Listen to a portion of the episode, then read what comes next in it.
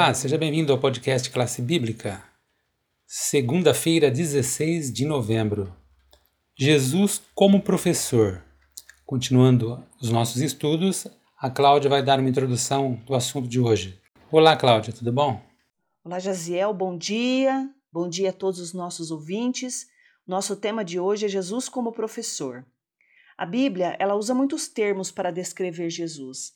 Ele é o filho de Deus, ele é o Messias, ele é o Filho do Homem, ele é Salvador, ele é Redentor, ele é Senhor, ele é o Cordeiro de Deus, entre tantos outros nomes. Mas para aqueles que o conheceram melhor durante seus mais de três anos de ministério público na Judéia e na Galiléia, ele era um professor. Eles o chamavam de mestre ou rabi, ambos significam professor. Portanto, para Jesus, a profissão de professor e a obra de ensino foram uma forma especialmente apropriada de desempenhar seu ministério público.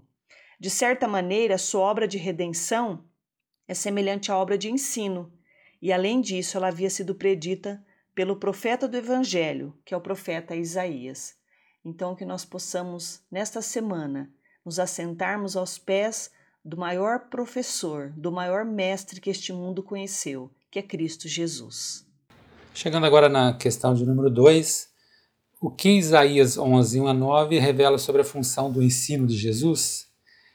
Quem vai trazer essa resposta para vocês é o Daniel. Daniel, tudo bom com você? Sim, Jaza. Para respondermos essa pergunta, precisamos ler em Isaías 11, de 1 a 9.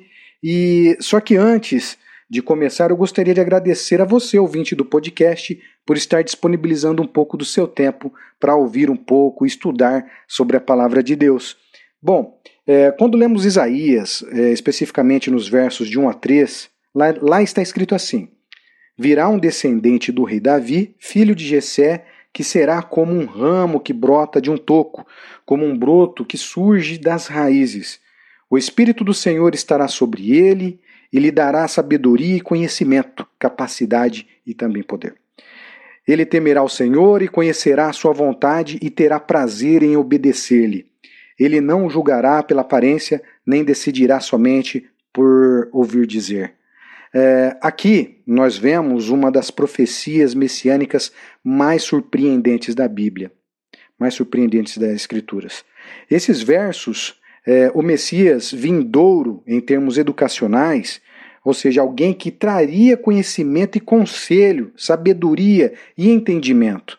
É, essa passagem também inclui com esta promessa extraordinária, como também está escrito lá em Isaías 11:9, que está escrito assim: Em Sião, o monte sagrado, não acontecerá nada de mal ou perigoso, pois a terra ficará cheia de conhecimento da glória do Senhor, assim como as águas enchem o mar. Agora vamos lá em João 3, de 1 a 3, e vamos ler assim, ó. Havia um fariseu chamado Nicodemos, que era líder dos judeus. Uma noite ele foi visitar Jesus e disse: Rabi, nós sabemos que o Senhor é um mestre que Deus enviou, pois ninguém pode fazer estes milagres é, se Deus não estiver com ele. Jesus respondeu: Eu afirmo ao Senhor que isto é verdade. Ninguém pode ver o reino de Deus se não nascer de novo. Bom, nós vemos aqui nessas, nessas passagens que Nicodemos, ao se dirigir a Jesus, o chamou de rabi. Ainda identificou os dons do ensino de Jesus como proveniente de Deus por causa dos sinais que Cristo realizava. Né? E, ou seja, isto é, os milagres e ideias sobre o significado da vida. E eu gostaria de finalizar aqui né, esse ensino é, com um dom de conhecimento né, do Senhor e que nós possamos praticar no nosso dia a dia, né? E para fechar, eu vou compartilhar com vocês aqui uma pergunta de reflexão, uh, até mesmo para nós entendermos o que nós passamos aqui.